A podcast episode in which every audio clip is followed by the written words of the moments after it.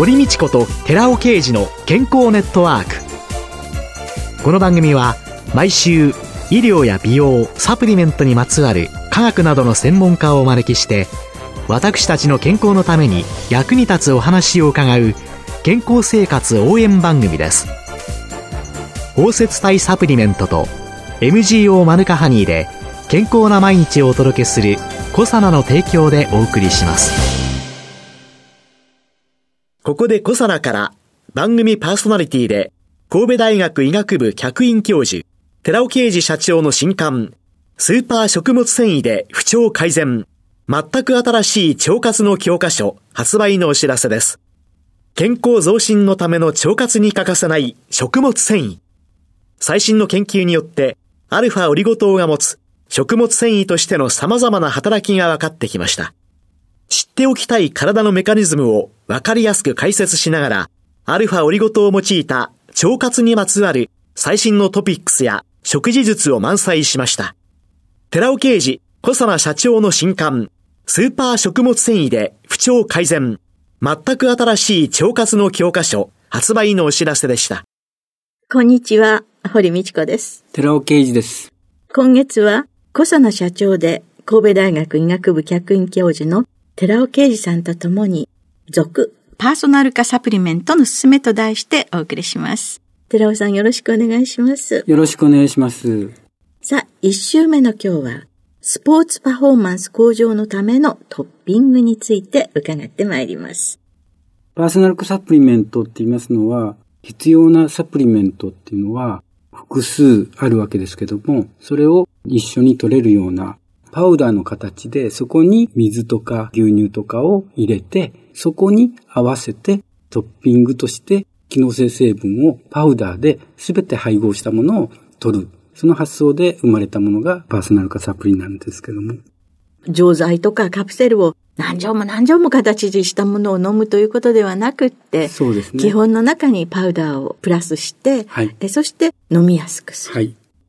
じゃあ、スポーツのパフォーマンスを向上させるために、プラスしていくものというのは、どういうものがあるんでしょう、全体的に言えること、運動でも美容でも健康でも言えることっていうのは、まず筋肉をつける。脂肪を減らすっていうことで、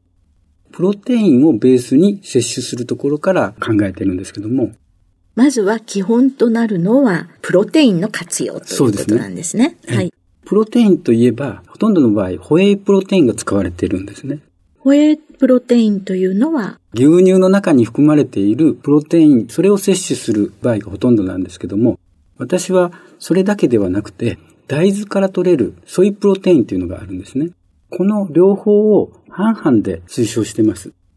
ソイプロテインっていうのは筋肉分解を抑えるっていう効果があるんですね。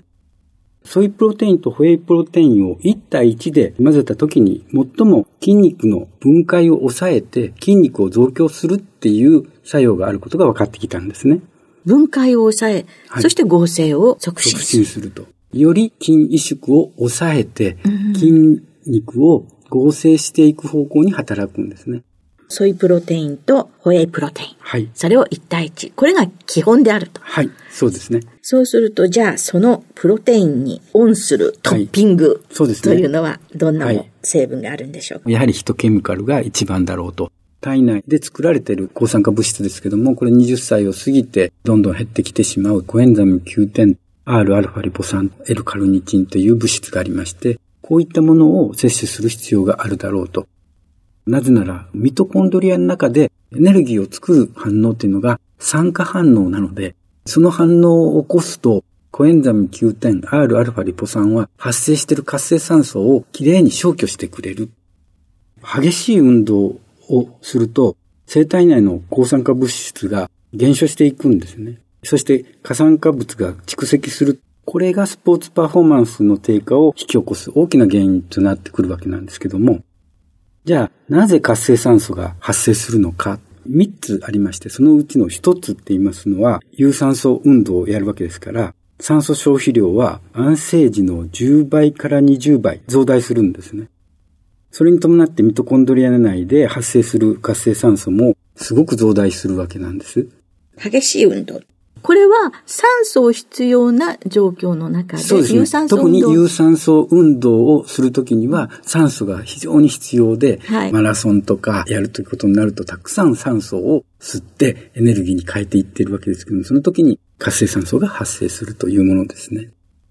そしてもう一つ活性酸素が発生する理由っていうのが虚血再寒流というものなんですけども、運動で筋肉活動への血流量っていうのは増大していくわけなんですけども、激しい運動では安静時の10倍以上も血流量が増大するんですね。そうすると、その代償として消化管や腎臓などで血流量は逆に低下していくわけですよね。となると、虚血ということになりますから、再寒流が起こり、それが理由で活性酸素が発生する。二つ目の活性酸素が発生する理由があるんですよね。すごい運動してる時に、はい、内臓とかそういうところにはなかなか血流が行きにくい状況になってる。はいはい、で、運動をやめた時に、再寒流が、再寒流が起こってしまう。起こってしまう。その時に活性酸素はやはり発生するんですね。ああ、そうすると運動してる時も、運動ちょっとやめた時も。そういうことなんですね。ということなんですね。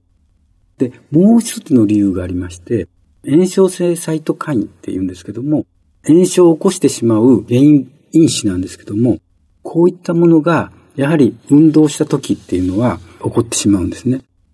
その炎症が起こることによって TNF-α っていうものであったり、IL-1β って言ったり、IL-6 などの炎症性の原因物質ですけども、これが増えてきまして、そのことによってミトコンドリアで活性酸素が増えてくると。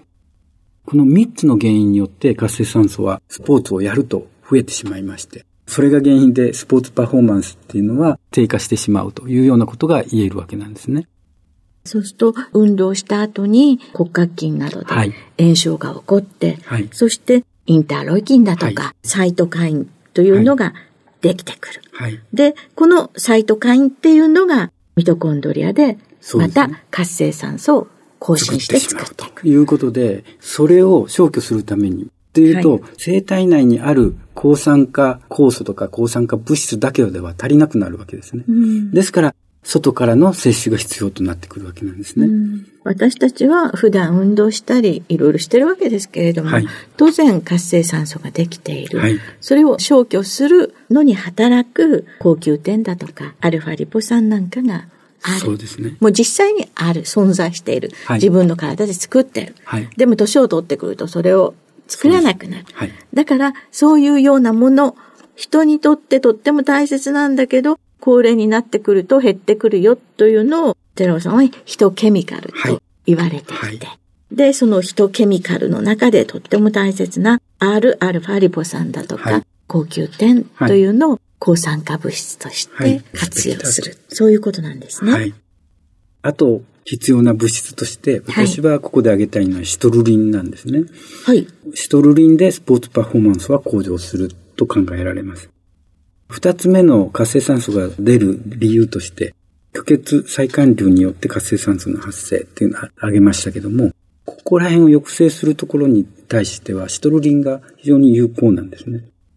シトルリンって一酸化窒素の酸性に関わって、オルニチン回路に関わっているわけなんですけども、オルニチンとアルギニンとシトルリンが合成経路でそれぞれ形を変えているわけなんですけども、オルニチン回路によって何が起こっているかというと、アルグニンからシトルリンに変わるところで一酸化窒素が発生するんですね。それからアルギニンからオルニチンに変換されてシトルリンに変換されるところに関わってアンモニアを尿素に変換して解毒する。アンモニアは毒性物質ですけども、尿素に変えることによって危険なものじゃなくして尿から出すという役割。オルニチン回路って言うんですけども、ここでシトルリンを摂取することで一酸化窒素酸性っていうのは起こりますし、最近の研究から言えるところっていうのは、じゃあ、シトルリンじゃなくてオルニチンでもいいんじゃないかとか、アルギニンでもいいんじゃないかっていうことも考えられるわけですけども、最近の研究からアルギニンよりも代謝の影響を受けづらいシトルリンの方がいいだろう。アルギニンって代謝を受けて消失していく可能性が非常に高いんですけども、シトルリンはそういうことがないので、その点でシトルリンの方がいいと言われております。で、もう一つは、アルギニンを摂取すると、消化管内で一酸化窒素酸性が起こってしまいまして、胃腸に不快感とか吐き気とか下痢を起こしてしまうというような問題がありますので、やはりシトルリンを摂取する方がいいだろうと私は考えています。で、実際14日間のシトルリン摂取でラットの遊泳能力が向上するっていう試験結果も出てまして、これは一酸化窒素の血管拡張作用とアンモニア濃度の低下がスポーツパフォーマンスの向上をもたらすということを明らかとした論文なんですけども、こういうところからしてシトロリンがいいんではないかと私は考えているわけなんですね。割とね、アルギリンを含んだサプリメントってよく出てますよね。はいはい、まあでも消化管に対する影響などを考えて、はい、シトルリンの方がいいんじゃないか、はい、そうですね。で、NO、一酸化窒素、はい、これを合成していくということになってくると、ね、これは血管拡張作用ということで、でね、血圧への影響なんかはどうなんですか？血圧低下作用っていうのもシトルリンによって得られるということが分かってますね。シトルリンというのは一酸化窒素、それを作り上げていってくれて、そして血管を拡張する作用がある。はい、そのために再管流なんかが非常にしやすくなる。しやすくなるという血流の流れが良くなるということ。はい、一酸化窒素って言いますのは血管拡張作用とともに抗炎症作用とか抗酸化ストレス作用も持っていますので、多方面で血管保護作用がありますので、スポーツパフォーマンスを向上させるという意味では、非常に有用なものですね。で、その点で言うと、シトルリンとともにマヌカハニーも同様に抗酸化とか抗炎症とか一酸化窒素酸性作用を持つんですね。マヌカハニーもシトルリンと同じような働きを持つ。はいで、マヌカハニーの抗酸化作用というのを調べられてまして、激しい運動と飲酒って非常に似たようなところがありまして、抗酸化ストレスとか炎症を引き起こすっていうことで問題なんですね。うん、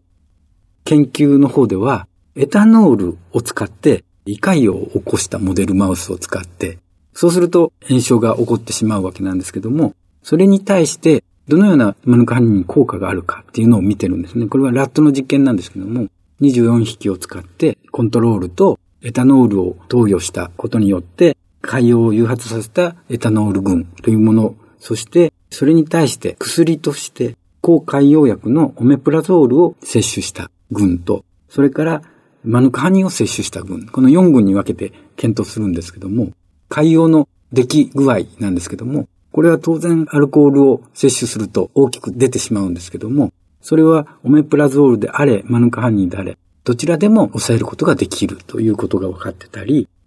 体の中にある抗酸化酵素、具体的にはグルタチオンペルオキシダーゼとか、スーパーオキシドディスムターゼとか、そしてカタラーゼとかってありますけども、こういった生体内にある抗酸化酵素っていうのが、エタノール、アルコールを摂取すると、うんと減ってくるんですけども、非常に興味深いことに、オメプラゾールとかマヌカハニーを摂取すれば、それが復活するんですよね。飲酒の場合と激しい運動の場合に、抗酸化酵素ってね、減ってしまうんですけども、それを補う効果をマヌカハニーが持っているということが分かっているんですね。さらに加えて言うと、炎症性サイトカイン、TNF-α とか、インタロイキン、IR1β とか、インタロイキン6とか、炎症を起こす因子なんですけども、こういったものもすべてマヌカハニーを摂取すれば減少することを確認しているわけなんですね。エタノール、アルコールですよね。はい、高濃度のアルコールを飲んだ後、胃が悪くなるっていうのはもう皆さんよくご存知のことだと思うんですけれども、はいはい、そのアルコールでぬめぬめの粘膜、胃の中を守ってくれている粘液、はい。はい、そのあたりをエタノールが取ってしまって、そして、なおかつ、抗酸化酵素というのの、これも下げちゃうんですか、エタノール。下げてしまうんですね。うん、そうすると、そこに対して、オメプラゾールというのは、胃酸を強力に分泌するのを抑えるという働きがあるお薬なわけですけれども、このオメプラゾールもただ胃酸を抑えるということだけではなくて、抗酸化酵素も増やしてくれる。そうですね。抗酸化酵素を増やしてくれるという非常に興味深い結果が得られてるんですね。はい、で、それと、まあ、同じような働きというのが、マヌカハニーの中にあるということなんですね。そして、シトルリンと同じように一酸化窒素合成にも関わってまして、当然飲酒であったり激しい運動をすると一酸化窒素量も減少してしまうんですけども、うん、それをシトルリンもそうでしたけども、マヌカハニーもその減少を抑えるという効果があるわけなんですね。うん、そうすると、マヌカハニーというのはシトルリン、それに匹敵するぐらいの働きそういうことになります。はい、ですから、マヌカハニーも一つトッピングとして考えていただければいいと思います。で、このように激しい運動をすると、非常に活性酸素が増えることから、炎症を起こしたり、いろんな問題を起こして、で、スポーツパフォーマンスは低下してしまうんですけども、それを補うために抗酸化物質が必要なんですけども、その抗酸化物質としては、ヒトケミカルがいいし、それ以外にもビタミン C とか E とか、クルクミンとかっていうのにも効果があることが分かってますし、あと、シトルリン、マヌカハニーを摂取してはどうかということなんですね。はい。そうすると、まあ、簡単に今日の放送のキーワードをお伝えいただきますと。はい。はい、激しい運動をすると、必ず、活性酸素活性酸素の酸性量が非常に増します。はい。そうすると、生体内にある抗酸化物質だけでは足りなくなって、その結果、炎症が起こってしまうと。はい。ということなので、それを防いで、スポーツパフォーマンスを高めるためには、外から抗酸化物質を摂取する。最もいいのは私はヒトケミカルだと思います。コエンザム Q10 とか Rα リポ酸がいいと思いますし、それ以外にもビタミン C とかビタミン E、あとクルクミンみたいなものもいいと思います。そして一酸化窒素合成による血管拡張であったり、抗炎症っていうような効果、これを期待してマヌカハニーとかシトルリンを摂取してはいかがでしょうかマヌカハニー、シトルリンの新たな作用ということで、注目していただけたらと思います。今週は小佐奈社長で神戸大学医学部客員教授の寺尾啓二さんとともに続パーソナル化サプリメントのすすめその1をお送りしました。寺尾さんありがとうございました。ありがとうございました。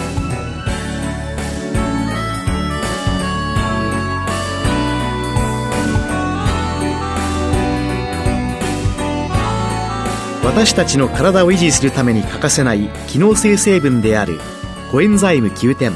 Rα リポ酸。L カルニチンをデザート感覚で取れるマスカット風味のゼリー。コサナのヒトケミカルのデザートマスカット風味を番組お聞きの10名様にプレゼントします。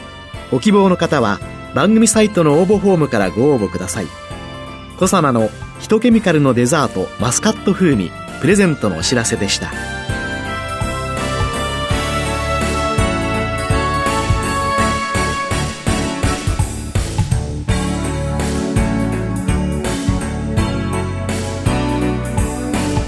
堀道子と寺尾啓二の健康ネットワーク